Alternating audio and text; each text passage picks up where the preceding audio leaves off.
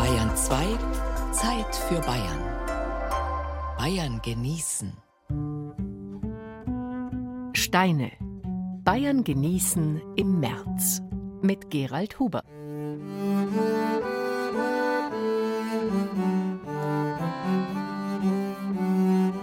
Nichts ist in Steine gemeißelt, weil selbst Steine erweichen können und schließlich steter Tropfen jeden Stein höhlt. Alte Weisheiten haben immer recht. Wir haben das bei Bayern genießen, wie Sie wissen, schon häufig unter Beweis gestellt, weil es nichts gibt, was es nicht gibt und nicht selten genau das Gegenteil dessen, was einem auf Anhieb dazu einfällt, das Interessante an einem Thema sein kann. Selbst wenn es auf den ersten Blick so genussfeindlich daherkommen mag wie unser heutiges Motto. Ich verspreche Ihnen, wir werden Ihnen wieder demonstrieren, wie weich wir Ihnen die Steine klopfen können. Still, Wanderung zur steinernen Stadt im Nürnberger Land. Stark, der Warzenstein bei Untereschenbach in Mainfranken. Steigend, der wachsende Fels im niederbayerischen Osterling. Strahlend, Sterne im Christentum. Ständig die Merbelmühle im Coburger Naturkundemuseum. Starr, der Sterz in der Oberpfalz. Steif, Traditionsrezept gestöckelte Milch in Oberbayern. Wenn Ihnen da jetzt ein bisschen viel steinernes St dabei war, wundern Sie sich nicht. Ich verrate Ihnen in der kommenden Stunde Bayern genießen gern, warum das so ist.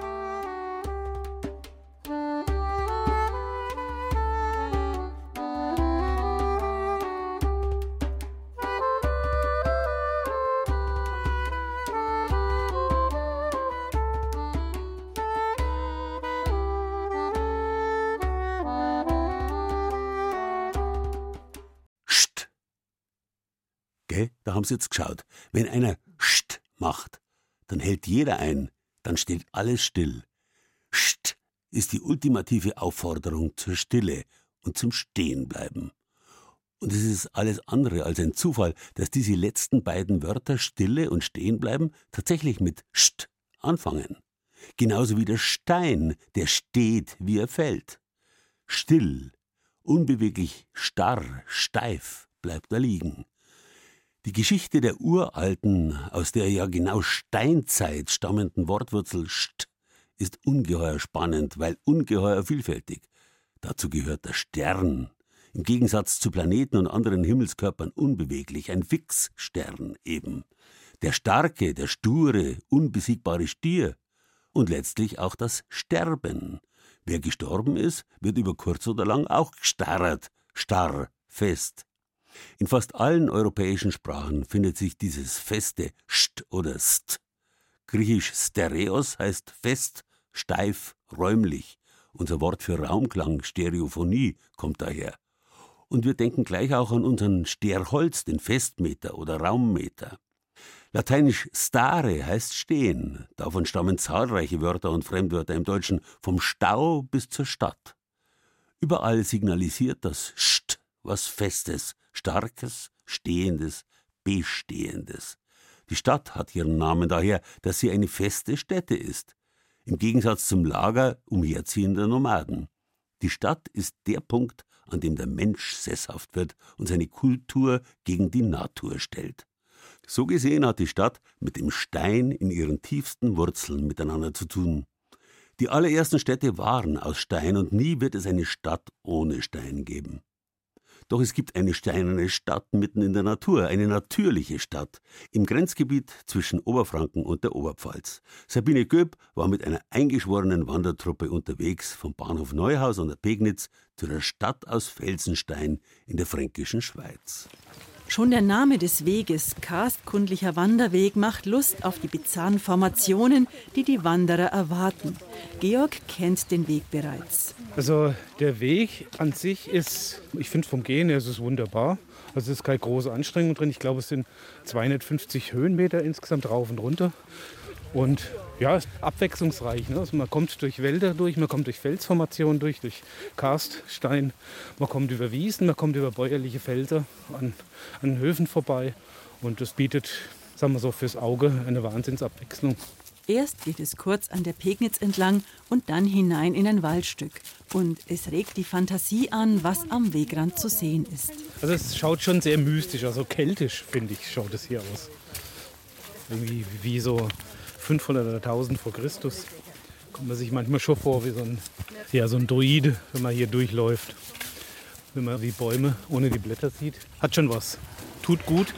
Hier gibt es viele kleine Höhlen. Einige sind noch gesperrt, weil darin Fledermäuse wohnen. Andere sind frei zugänglich und verbergen ihre Schätze im Inneren. Dagmar und Birgit leuchten mit ihren Kopflampen die glitzernde Pracht an. Hier auf der rechten Seite so, ähm, so Schlieren, die runtergehen. Ne? Und keine Fledermäuse, deswegen ist es. Und wenn es ganz kalt ist, sollen da wohl viele Eiszapfen sich bilden. Das finde ich klasse, wenn da so eine Höhle, eine kleine Höhle da rein ist. Oh, schon faszinierend, oder? Wie sich da so die einzelnen Löcher bilden. Es ist dann Katzengold, was da so glänzt. Da, ne? Das schaut aus wie Gold.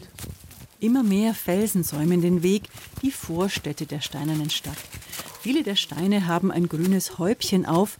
Birgit bleibt an einem Stein kurz stehen. Wir haben hier sehr ausgeprägten Moosbewuchs, der jetzt natürlich auch deutlich rauskommt, weil es in der letzten Zeit ja einiges geregnet hat und das Moos sich richtig aufsaugen konnte. Manche von den bemoosten Steinen, die könnte man auch für Tiere halten von der Schildkröte oder vorhin habe ich einen gesehen, da dachte ich mir, das könnte auch eine liegende Katze sein. Naja, hier haben wir zum Beispiel so einen Fels, der stark bemoost ist und wo die Kuppe stark von Fahnen auch bewachsen ist. Das hat ein bisschen was wie so ein Haarschopf von einer Person, wo man sagt, oh Mensch, könnte auch mal wieder zum Friseur gehen.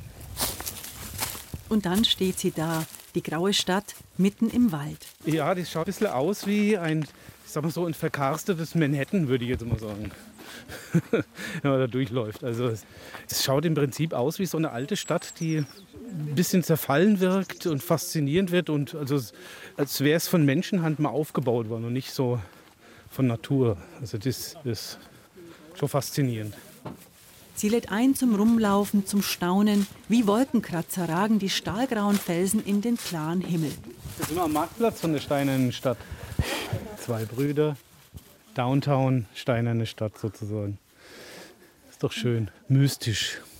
Wie bei so einem uralten Zwergenvolk. Die wühlen jetzt hier irgendwo noch. Schaut schon toll aus. Ja, ja, wie so ein Marktplatz, ne? Wirkt das jetzt so toll.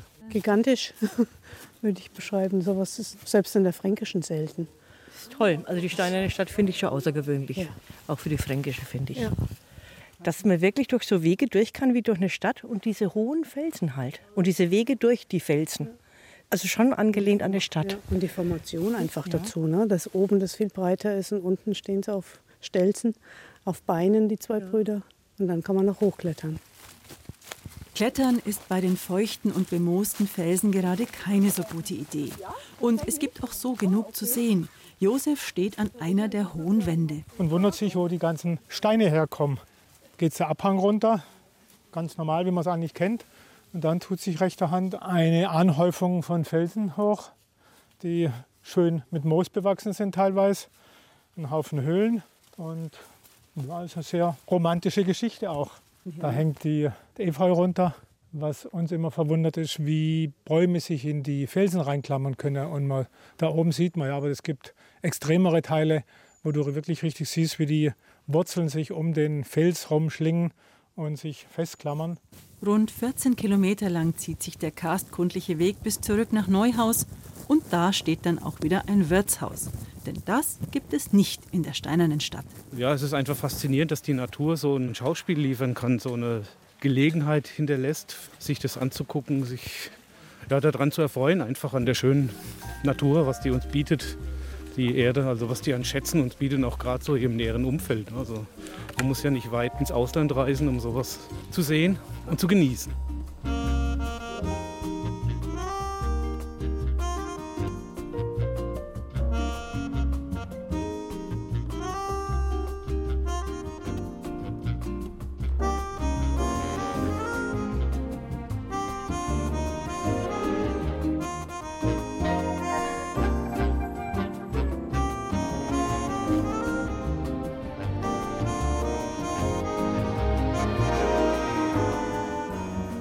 Es ist wirklich seltsam.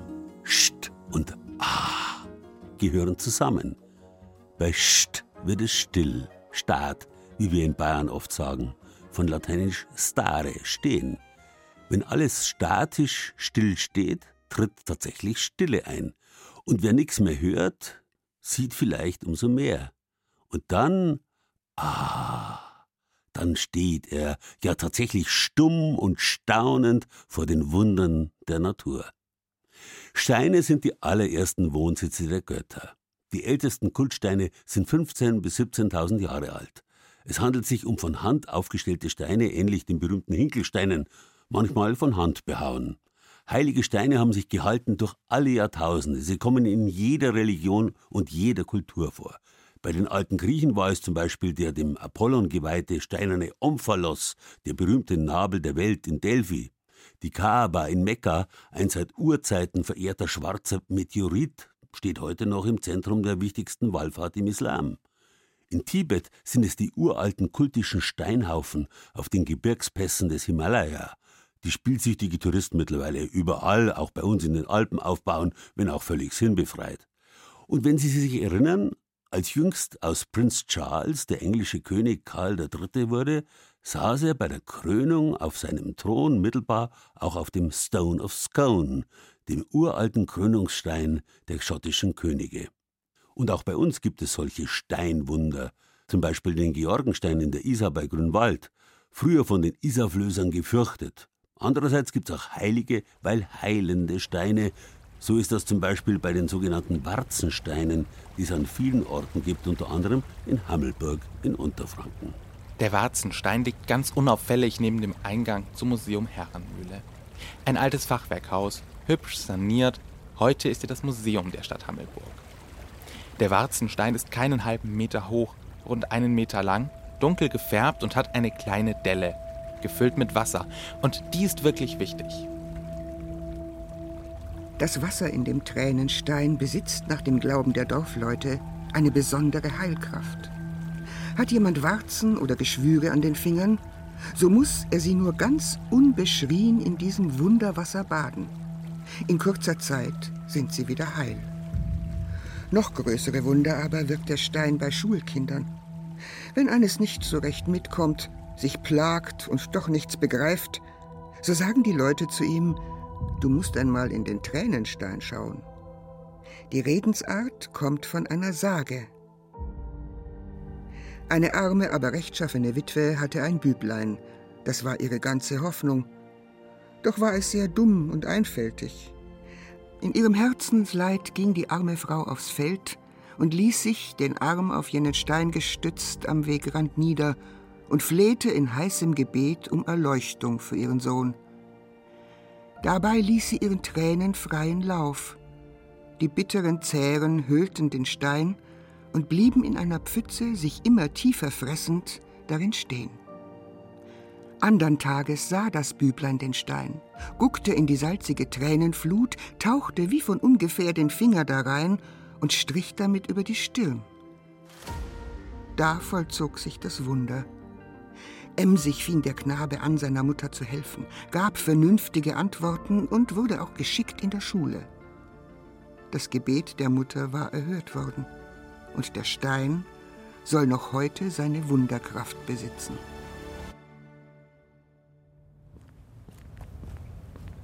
Tatsächlich erzählen Menschen, dass die Heilkraft des Steines heute noch anhalten würde, sagt Ellie Böck, die Leiterin des Museums Herrenmühle es kommen immer wieder Personen, die wirklich darauf schwören, dass das nutzt. Dass sie alles Mögliche ausprobiert haben, medizinische Mittel aus der Apotheke, aber auch so Naturheilsachen wie Schöllkraut und ähnliches.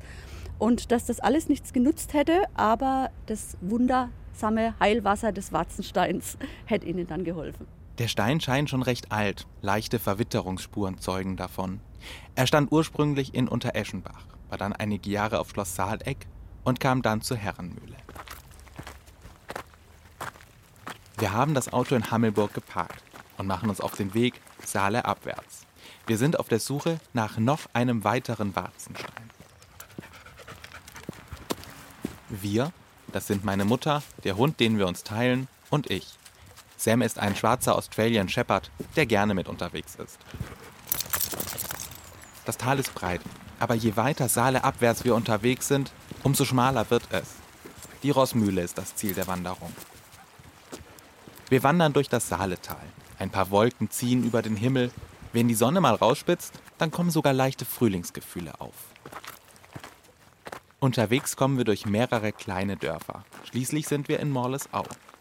Ein gemütliches Dörfchen an der Saale, rund die Hälfte der Wanderung.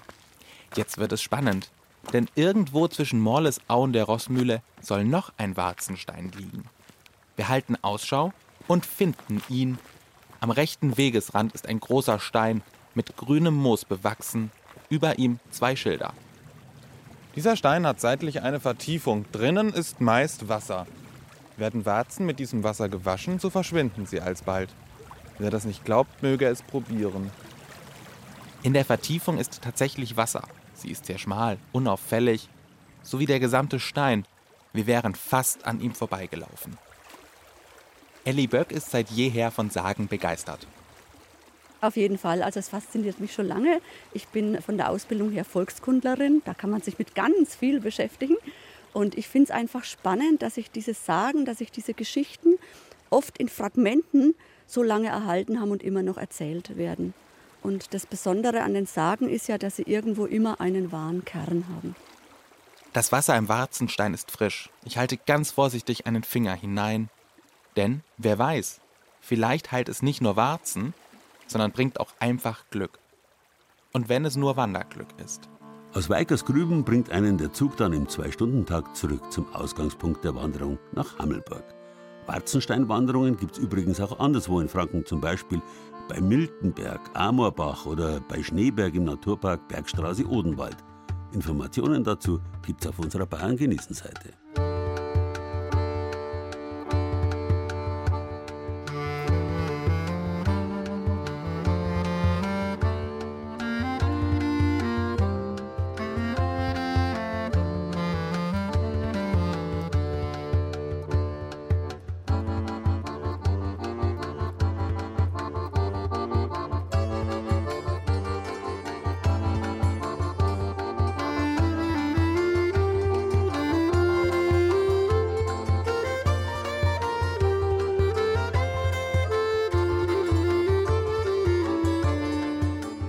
Staunen, das stumm und starr wie ein Stein dastehen vor einem Wunder der Welt, gehört zu den höchsten Genüssen, die uns das Leben bieten kann. Nach dem wunderbaren Stein haben wir nun für Sie ein steinernes Wunder im Programm. Und da sieht man, wie eng Schönheit und Heilkräftigkeit miteinander verzahnt sind. Wunderbare Schönheit kann gar nicht anders als Wunder wirken. Und damit sind wir nun bei einem der schönsten Geotope Bayerns den wachsenden Felsen von Usterling im Landkreis Dingolfing-Landau. Er ist mit 40 Metern Länge und weit über 5 Metern Höhe die größte steinerne Rinne in Deutschland und wächst täglich weiter.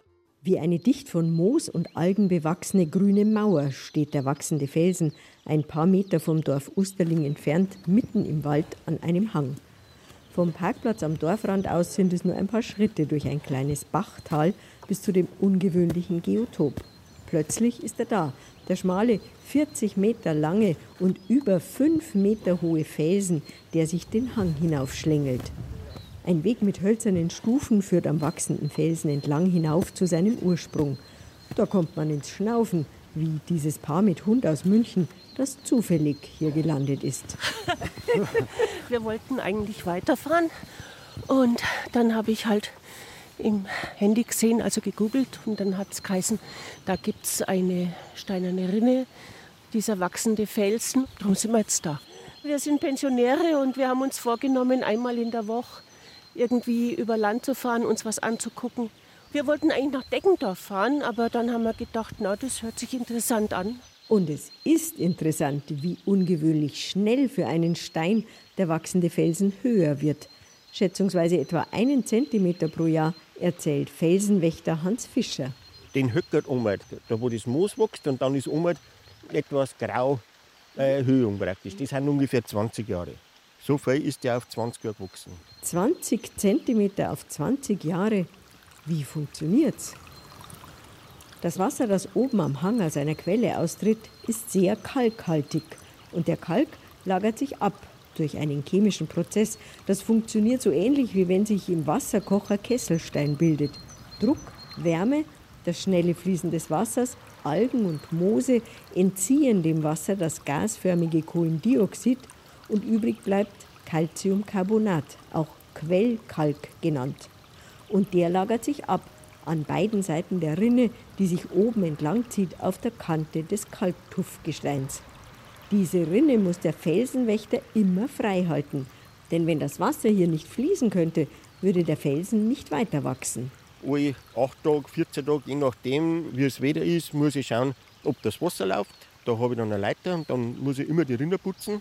Das ist meine Hauptaufgabe, sage ich jetzt einmal. Wir haben einen Eichelheer, der ärgert mich ein bisschen, weil von Nachbarn holt er die Nüsse und der zwickt praktisch in die Rinder die Nüsse ein und dann klopft er das auf. Dann bleibt natürlich die untere Schale drin und das obere frisst er dann und dann ist die Nussschale drin und dann läuft irgendwo links und rechts Wasser weg. Dann läuft es wieder nicht mehr runter. Dann komme ich wieder, mache das wieder sauber und dann wir haben wir schon mal ein ernstes Gespräch gehabt mit zwei, also ich und der Eichelherr, aber irgendwie kommen wir da nicht zusammen. Also schaut Hans Fischer nicht nur alle ein, zwei Wochen beim wachsenden Felsen vorbei, sondern fast täglich am Abend, wenn er fertig ist mit seiner Arbeit als Schreiner. 63 Leute wohnen in Usterling und viele von den Männern heißen mit Vornamen Johannes, so auch der Felsenwächter, den sie aber Hans nennen. Die Kirche von Usterling ist ja praktisch an Johannes den Täufer geweiht. Mein Namenspatron ist auch der Täufer. Der erste Sohn, da hat der Johannes auf alle Fälle einmal her müssen, weil das in Usterling gar nicht anders gegangen war. Das ist halt mit dem, die halt die Kirche gestiftet haben und dann geweiht wurden. Seit 1520 heißt der Johannesfelsen. Seit 1520 gibt es ein Altarbild in der Johanneskirche von Usterling, das die Taufe Jesu durch Johannes den Täufer an den wachsenden Felsen verlegt. Am Anfang des Felsens oben, nicht weit von der Quelle entfernt, steht eine gelb gestrichene kleine Johanniskapelle. Früher kamen viele Pilger hierher. Man sagt halt den Quellwasser, aber nur, wenn es über den wachsenden Felsen gelaufen ist, eine heilende Wirkung für die Augen. Am 24. Juni, wenn halt Namenstag ist, da kommen auch wieder Pilger, die wo halt das auch ein wissen oder auch wir, wir waschen uns damit dann die Augen aus. Da brauchst du nie eine Brille. Aber auch der Platz vor der Kapelle zieht die Menschen an, sagt Hans Fischer. Jedes Jahr kommt eine Gruppe.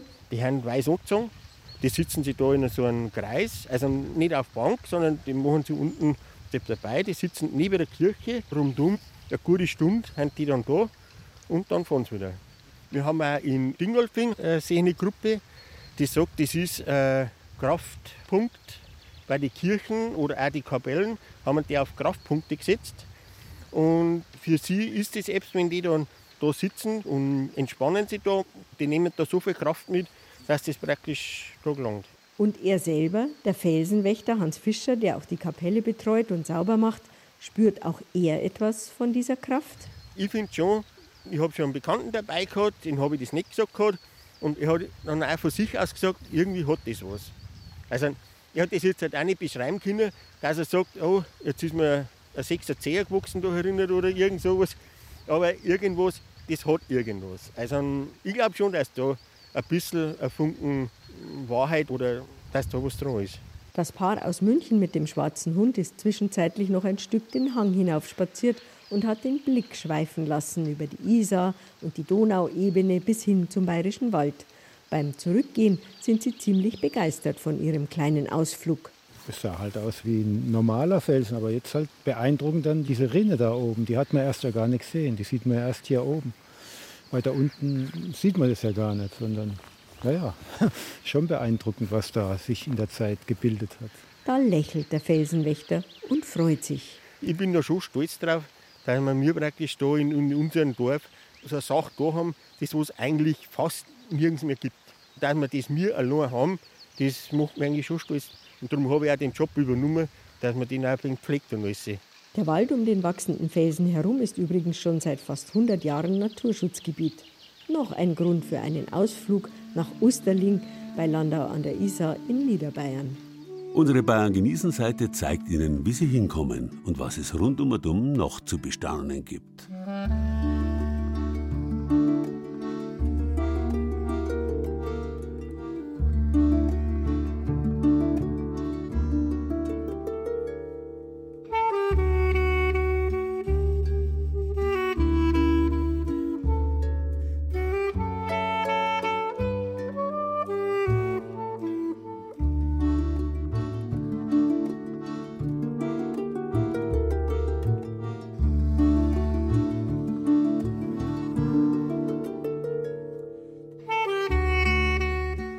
Still bestirnte Nachthimmel ist vermutlich das größte Wunder für die Menschen aller Zeiten und Kulturen gewesen.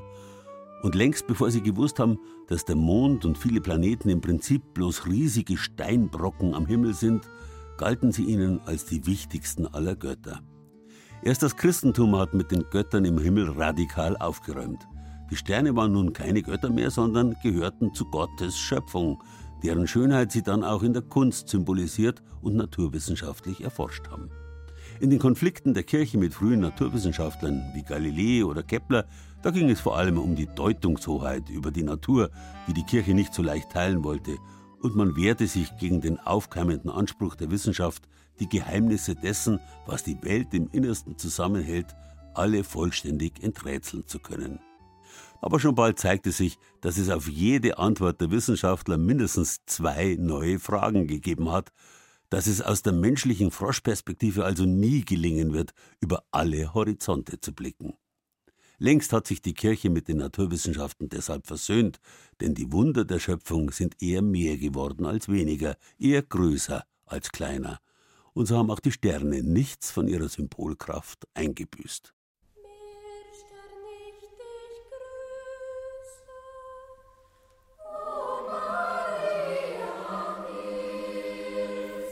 Das Lied benennt Maria, die Mutter Jesu, als Meerstern. Das ist ein Bild aus der Seefahrt und es passt zu Maria, denn ihr Name bedeutet auf Hebräisch Miriam, Meer. Mit Hilfe des Meersterns navigieren die Seefahrer, sie orientieren sich in der Nacht hin zum sicheren Hafen. Die Hinwendung zu den Sternen ist dabei nicht nur der christlichen Religion vorbehalten, sagt der Augsburger Weihbischof Anton Losinger. Für äh, die Menschen zu allen Zeiten und in allen Kulturen war der Himmel und zwar der gestirnte Himmel von großer Bedeutung. Und wer die Bibel kennt, der weiß, dass es ein Stern von Bethlehem war, der den Magiern, also den Deutern, den Sterndeutern aus dem Osten den Weg zur Krippe zeigte. Insofern ist äh, der ganz natürliche Weg und äh, das spannende Interesse aller Hochkulturen am Sternenhimmel leicht erklärbar. Für die christliche Kunst freilich haben Sonne, Mond und Sterne eine ganz besondere Bedeutung. Gerade die Mariendarstellungen zeigen das, meint Losinger. Daraus ist eine ganze Gattung von Kunst entstanden, nämlich diese berühmte Mond-Sichel-Madonnen-Tradition, die wir heute auch auf vielen Säulen, die äh, im mitteleuropäischen Raum aufgestellt worden sind, sehen können. Wer etwa nach Ottobeuren fährt, sieht dieses Bild. Wer nach Kempten, nach St. Lorenz fährt, diese Marie-Aufnahmebilder in den Himmel haben häufig mit den Sternen zu tun. Oder auch in Augsburg, äh, in unserer berühmten Marienkapelle im Dom, sieht man die Mutter Gottes mit der Mondsichel unter den Füßen und stilisierten Sternen, die mit Strahlen dargestellt sind, über ihrem Haupt. Zwölf Sterne auf blauem Grund werden in der christlichen Lehre Maria zugeordnet. Zwölf Sterne auf blauem Grund freilich zeigt auch die Flagge der Europäischen Union. Wie geht das zusammen? Das ist eine hoch umstrittene Frage. Denn äh, Europa versteht sich ja tatsächlich als ein säkularer Staatenbund. Deswegen äh, wurde von Anfang an klargestellt, auch als im Jahr 1950 äh, die Europäische Kommission dieses Wappen genehmigte, nämlich zwölf goldene Sterne auf blauem Grund, da sollte nicht der christliche Kontext im Mittelpunkt stehen, sondern ein Symbol der Vollkommenheit. Äh, so wie es zwölf Sternzeichen gibt, zwölf Monate oder auch der griechische Götterhimmel mit zwölf Göttern. Also das sind im Grunde genommen Bezugspunkte, die nicht direkt mit dem Christentum zu tun haben. Der Stern war immer schon aber auch ein Hoffnungszeichen, ein Signal, eine Verheißung. Das Alte Testament selbst ist voll von solchen Verheißungen. Zum Beispiel, als Abraham äh, an der Grenze der Verzweiflung steht, aus seinem Land fortgesendet und es ist kein Nachwuchs da. Da verspricht ihm Gott äh, bei dem Schluss des Bundes, schau, so zahlreich wie die Sterne am Himmel will ich dir Nachkommen schenken. So ein Stern kann auftauchen und wieder verschwinden in die Tiefe des Universums und doch einer himmlischen Ordnung gehorchen sagt der Augsburger Weihbischof. Persönlich äh, bin ich ja wirklich äh, ein Fan der Astrophysik. Und wenn man etwa äh, das Garchinger Institut für extraterrestrische Physik auf sich wirken lässt und diese Dichte des Wissens, da kann ja selbst der größte Gottesleugner nur ins Staunen geraten. Oder etwa Professor Genzel, der immer wieder sagt, ein hochintelligenter Nobelpreisträger es ist interessant, wir Physiker, wir messen, wir erreichen heute erstaunliche Ergebnisse. Aber Sie, die Theologen, Sie müssen uns interpretieren, was das Ganze bedeutet.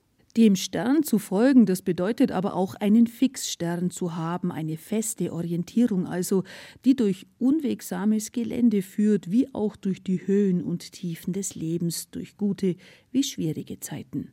Oftmals scheint dieser Stern verschwunden zu sein, Dabei ist er manchmal nur nicht sichtbar, weil die Irrlichter drumrum zu grell sind, mahnt Weihbischof Anton Losinger. Man darf sich nicht in diesem Nebel der Fake News äh, und der alternativen Fakten bewegen, sondern manchmal ist es gut, wenn man etwas weggeht äh, von diesem äh, Lichtspektakel und sobald man draußen ist, leuchtet auf einmal der Stern wieder auf. Das Ganze, wofür der Stern steht, wofür der gestirnte Himmel steht, da wäre die Menschheit arm, wenn sie das aus dem Blick verlöre.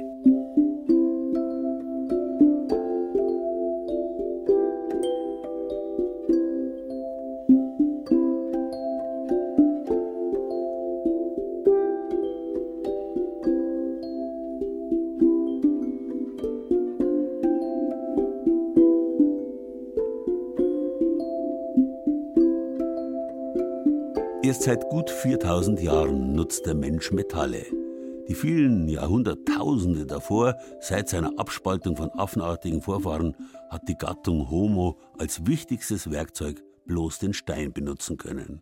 In seiner Bearbeitung allerdings hat er es zu allergrößter Meisterschaft gebracht.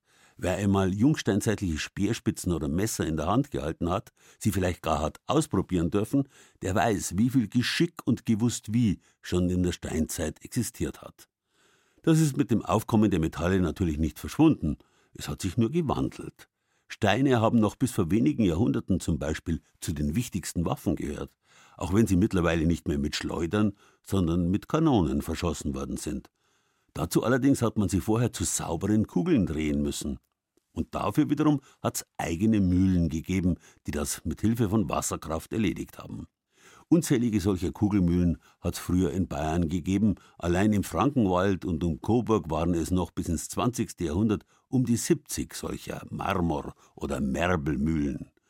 Auch wenn sie da längst keine Kanonenkugeln mehr hergestellt haben, sondern in der Hauptsache Merbel, Murmeln halt, Schusser. Eine der letzten ihrer Art steht heute im Naturkundemuseum in Coburg. Ein großes Wasserrad trieb die beiden Mahlgänge dieser Merbelmühle ursprünglich an. Sie stand in Oberlauter im Coburger Land, bevor sie dort Ende der 60er Jahre abgebaut, restauriert und 1971 im Coburger Naturkundemuseum wieder aufgebaut wurde. Wasser als Antrieb für das große Schaufelrad war also die eine Grundvoraussetzung, um eine Merbelmühle betreiben zu können. Die andere war der Rohstoff für die Merbel, der Kalkstein. Man hat also in Steinbrüchen größere Blöcke geborgen und Tagelöhner, die haben dann also mit einem Hammer aus diesen Blöcken kleine Quader hergestellt. Das war eine Akkordarbeit und ein versierter Merbelpicker konnte etwa 10.000 von diesen Quadern am Tag herstellen. Oft waren ganze Familien daran beteiligt. Und diese kleinen Quader, die wurden in die sogenannte Merbelmühle transportiert. Mein Name ist Carsten Ritzau und ich bin der Leiter des Naturkundemuseums Coburg. Um aus den viereckigen Steinquadern runde Merbel zu machen, wurden sie in der Mühle auf einen besonderen Mühlstein gelegt. Eine gusseiserne Platte, die wie eine riesige Schallplatte aussieht. Der Abstand der Rillen bestimmt die Größe der Steinkugel. Auf die Ladung Steine kam eine gleich große Baumscheibe als Gewicht. Sie drückte von oben auf den Stein, während der Mühlstein sich drehte. Es muss einen Höllenlärm gemacht haben. In der Regel lebte der Merbelmüller komplett in seiner Mühle, hatte ein Feldbett, auf dem er übernachtete. Und wenn die Lautstärke sich verringerte, weil also ihm aus den Quadern zunehmend Kugeln wurden, dann hatten sie also das Gespür dafür, wann die Kugeln fertig sind. Dann wurden die fertigen Merbel entnommen und neue Quader eingefüllt und nachts legte sich der Merbelmüller dann wieder in sein Feldbett. Wenn der Merbelmüller dann mal erholsbedürftig war oder mal ins Wirtshaus gehen wollte, dann ließ er sich von seiner Frau vertreten. Das heißt, auch da war im Grunde die ganze Familie mit eingebunden. In der Mitte des 18. Jahrhunderts wurde die hiesige Merbelindustrie von Einwanderern aus dem Salzburger Land eingeführt. Es waren Protestanten, die wegen ihres Glaubens gezwungen waren, ihre österreichische Heimat zu verlassen. Sie siedelten sich um Coburg und in Südthüringen an, weil es dort den Rohstoff für ihr Gewerbe gab, den Muschelkalk. Ein Mahlgang dauerte etwa eineinhalb bis zwei Stunden. Nur wenn die Mühle ununterbrochen lief, konnte genug produziert werden, um eine Familie mit dem Erlös zu ernähren. Gebraucht wurden die Kugeln für ganz unterschiedliche Zwecke, Anfangs wurden sie im Krieg als Geschosse verwendet, bevor es gegossene Kugeln aus Metall gab.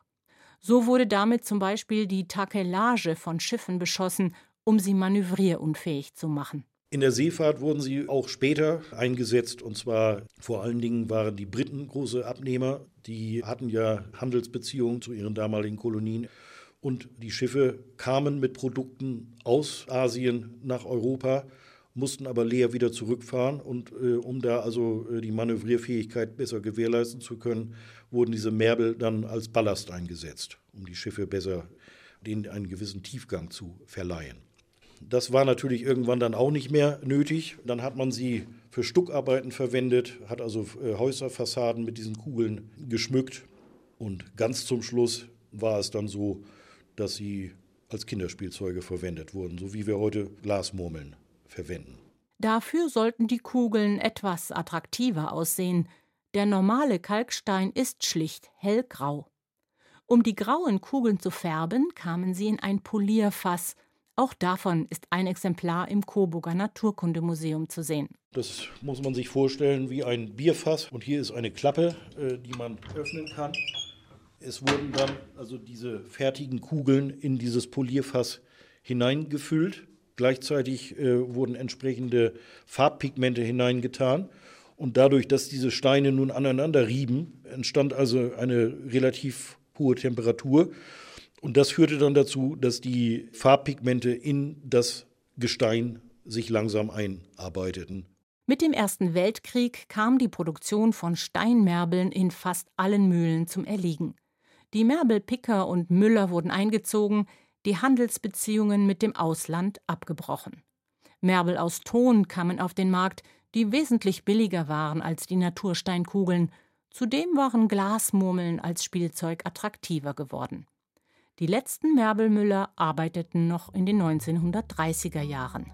Die Merbelmühle im Coburger Naturkundemuseum. Infos zu dieser Mühle finden Sie auf unserer Bayern genießen Seite. Die letzte Kugelmühle, die noch an Ort und Stelle in Betrieb ist, die gibt es übrigens in Marktschellenberg im Berchtesgadener Land. Den Besuch dort können Sie gleich mit einer Wanderung durch die malerische Almbachklamm verbinden.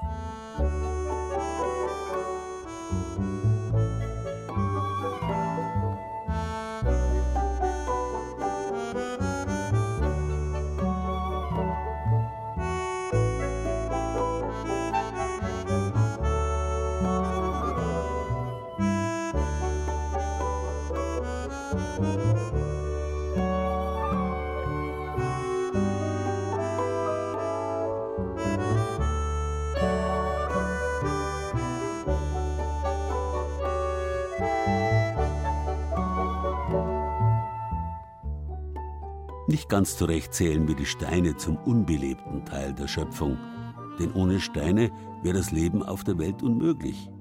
Schließlich sorgen erst die Mineralien, also feinstes Gesteinsmehl im Wasser, dafür, dass das Blut in Lebewesen Sauerstoff transportieren kann oder dass Nerven leitfähig sind. Letztlich ist die Grundlage alles organischen Materials unorganisch Stein. Deswegen kann auch jedes organische Material wiederum versteinern, wenn es lang genug Zeit hat. Sogar das schönste Essen. Jeder weiß, dass sich das schönste Schnitzel, wenn es auf dem Herd vergessen wird, in pure Kohle verwandelt. Wer aber, wenn man so will, den Versteinerungsprozess zu einem sehr frühen Zeitpunkt stoppt, der erlebt ein köstliches Wunder. Seit der Mensch kocht, wandelt er Getreidebrei in feste Nahrung um. In Bayern hat sowas früher Sterz geheißen, ein Wort, in dem natürlich das steinernfeste St steckt. Es ist nur ein Gericht und hat so viele Namen. Bröselschmarrn, Sterz. In Österreich, meine heißt der Erdäpfelwirler und Außerkommen tut eigentlich fast über das Gleiche, auch wenn es anders genannt wird. Wir sind zu Besuch in der Küche von Traudl Mislakowski in Köfering bei Regensburg. Also eigentlich zeichnet es aus, dass ganz wenig kommt und ganz einfach geht, weil das ist eigentlich in wenigen Minuten fertig. Wichtig ist, dass die Kartoffeln am Tag zuvor gekocht werden, denn die sollen gut auskühlen. Man kann sie jetzt in der Früh kochen und auf Nacht dann das Essen machen, aber nicht lauwarm oder so, sonst wird das nicht bröselig, sonst wird das ein Bad. Als Hauswirtschafterin hat Traudl Mislakowski lange Zeit bei fremden Leuten hinterm Herd gestanden. Heute im Ruhestand kocht sie nur mehr für ihren Mann, die Enkelkinder und, wenn es ein Fest gibt, für die Köferinger Stockschützen. Oder Traudl stellt in ihrer kleinen Küche die Kamera auf und kocht für ihre Netzgemeinde. Seit mehr als zehn Jahren testet die 68-Jährige Kochrezepte aus der Oberpfalz und aller Welt auf Alltagstauglichkeit und Geschmack. Fast 4000 Menschen haben ihren YouTube-Kanal bereits abonniert. Die Fans lieben ihre ebenso lebensnahe wie resolute Präsentation. Ja, und manchmal glaube ich, bin ich ein bisschen klugscheißer. da fällt mir das ein, das und das. Viele Sachen auch, die ich von meiner Mutter vermittelt gekriegt habe, wie man zum Beispiel Schnittlauch hackt, dass man da auf seine Fingernägel aufpassen muss, dass man das alles gerade hält und so. Das erzähle ich da und tue ihm gern vermitteln. Heute gibt es also Bröselschmarrn oder Sterz. Die mehligen, ausgekühlten Kartoffeln sind schon vorbereitet. Dann der nächste Schritt. Man braucht entweder eine große Schüssel oder ein Backbrett. Auf den werden die Kartoffeln gerieben. Und das reiben wir jetzt einmal. Aufpassen auf die Finger, dass man sie da nicht wehtut. Die geriebenen Kartoffeln werden großzügig gesalzen und dann mit Mehl bestäubt. Ich brauche da normalerweise einen Wiener Griesler. In der Oberpfalz heißt es ein Dunst. Aber wer also kein Wiener Griesler hat, kann vielleicht auch normales Mehl hernehmen. Aber besser wäre der Wiener Griesler, weil der ein bisschen trockener und lockerer ist. Der Sterz oder Zwirl, wie das Gericht in der Oberpfalz in manchen Regionen auch heißt, war immer eine Alltagsspeise und ein arme Leute-Essen, sagt Traudl Mislakowski. Ich denke mir auch vielleicht früher in der Oberpfalz, die Leute waren nicht so reich. Die haben wirklich mit wenig leben müssen. Und ich glaube, die ganz Armen, die haben halt dann einen Breselschmarrn gekriegt und vielleicht bloß ein Sauerkraut dazu. Und das hat auch gelangen müssen. Und weiter geht es mit der Zubereitung. Jetzt ist Gefühl gefragt. Und das muss man jetzt ganz locker so durcheinander tun, als wie so eine Art Streisel von Streiselkuchen. Das kann man entweder mit zwei Gabeln machen oder mit den Händen. Das ist egal wie. Das muss ganz locker sein. Die sind jetzt da auf die 800 Gramm Kartoffeln habe ich 100 Gramm Mehl jetzt da gehabt. Die brauche ich jetzt vielleicht nicht ganz, vielleicht brauche ich 80 Gramm halt, sodass man in etwa eine Hausnummer hat. Jetzt wird Butterschmalz in der Pfanne zerlassen. Und das war es jetzt eigentlich schon. Und jetzt können wir braten. Mit Butterschmalz und in Portionen braten. Also nicht alles auf einmal, weil sonst wird das wirklich ein Bad oder was drin, weil das muss man jetzt locker ein bisschen durcheinander scheren. Der muss jetzt braun werden. Fresh und braun, das dauert nicht lang. Die fertigen Portionen stellt die Köchin im Rohr bei 80 Grad warm, so bleibt der Sterz heiß und knusprig. Und den Bräserschmarrn, den kann man jetzt zum Beispiel zu Blut- und Leberwurst passt gut, zu einem Wammerl mit einem Sauerkraut oder mit Apfelmus. Man kann auch süß essen. Traudl Mislakowski schätzt am Sterz oder wie immer man das Gericht nun nennen will, dass er so vielseitig eingesetzt werden kann und doch seine ganz eigene, unverwechselbare Note besitzt. Durch das Mehl, dass es ein bisschen lockerer ist als sie, und das Rösche dazu, das macht einen guten Geschmack auch. Das Butterschmalz, hm, mir schmeckt's. Und ihr, ne? Ja. Sehr gut. Das Rezept für den Oberpfälzer Sterz von Traudl Myslakowski gibt es natürlich auf unserer Bayern genießen Seite.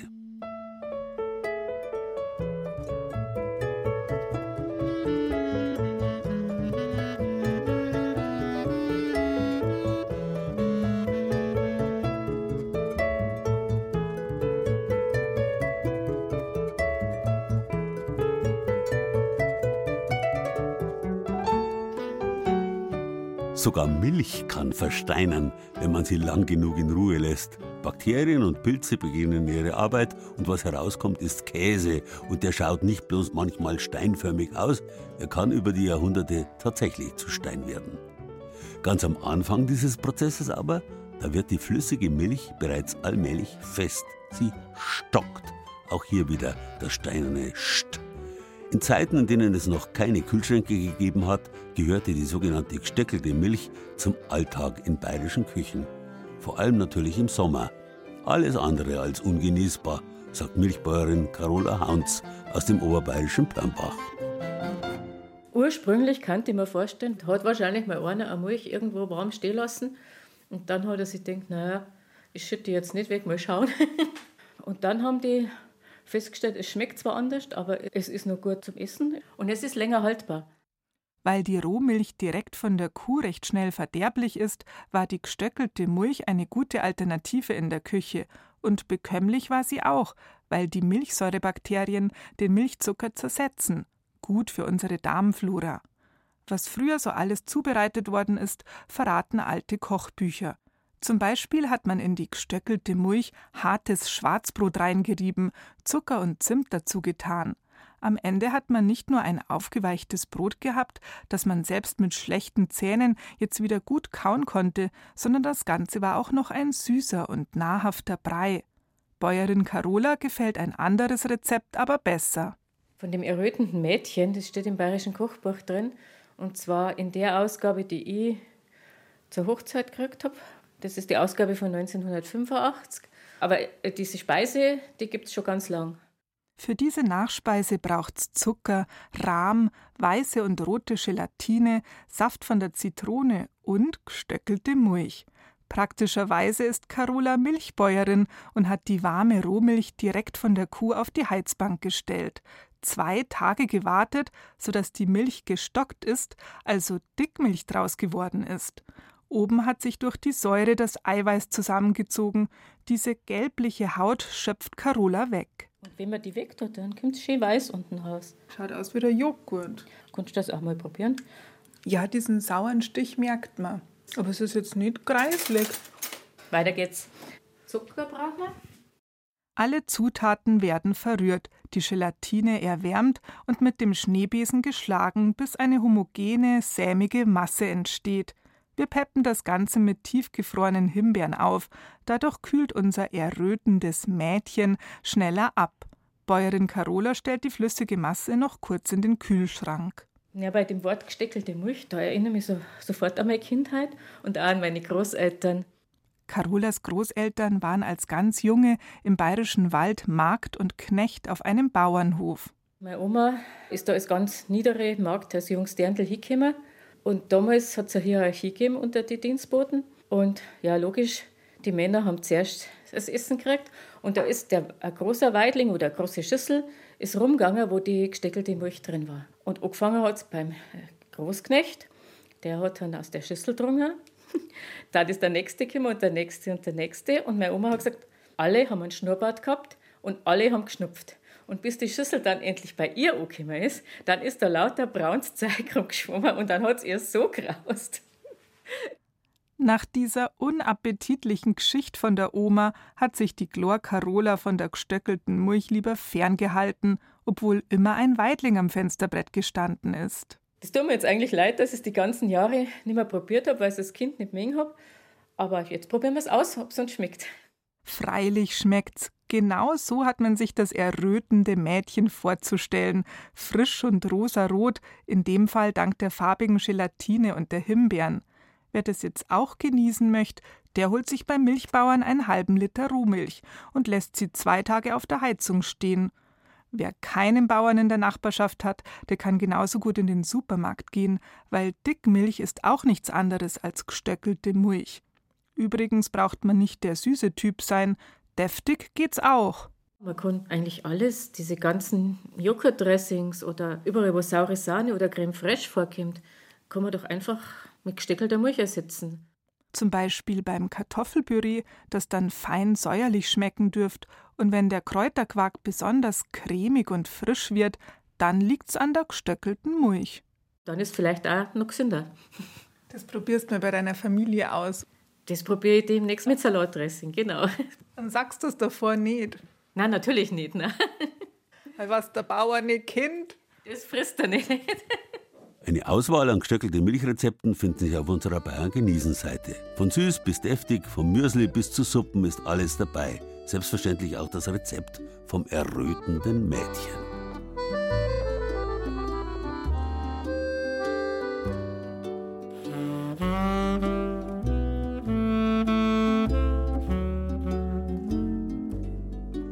Ohne dass ich mich nochmal über die vielfältige Wirkungsgeschichte der steinernen Wortwurzel st oder st auslassen will, hau ich jetzt an dieser Stelle einen Stempen rein. Nicht bloß was diese Sendung angeht, sondern auch bei Bayern genießen generell. Denn unsere ausgefuchsten Genussbeiträge, die gibt's künftig nicht bloß wie bisher am ersten Samstag im Monat, sondern über alle Samstage verteilt in der Zeit für Bayern, die sich in Zukunft auch von der Anmutung her deutlich an Bayern genießen anlehnt. Ich freue mich drauf und wünsche Ihnen nicht bloß einen schönen Samstag, sondern auch ein sonniges Frühjahr. Steine. Das war Bayern genießen im März mit Gerald Huber und sieben Beiträgen aus den sieben bayerischen Regierungsbezirken. Sabine Göb aus unserem Studio Nürnberg ist zur steinernen Stadt in der fränkischen Schweiz gewandert. Valentin Beige aus unserem Studio Mainfranken hat den wundertätigen Warzenstein bei Untereschenbach besucht und Birgit Fürst aus unserem Studio Regensburg war beim berühmten wachsenden Felsen im niederbayerischen Usterling. Der Beitrag über die Sterne im Christentum kam von Barbara Leinfelder aus unserem Studio Augsburg. Die Merbelmühle im Coburger Naturkundemuseum hat sich Susanne Rosbach angeschaut. Uli Scherr aus unserem Studio Regensburg hat sich zeigen lassen, wie der traditionelle Sterz in der Oberpfalz gemacht wird und Sarah Koschamos hat uns die vielfältigen Verwendungsmöglichkeiten von gestöckelter Milch gezeigt. Ton und Technik Tobias Winter, Redaktion Gerald Huber und Thibaut Schremser.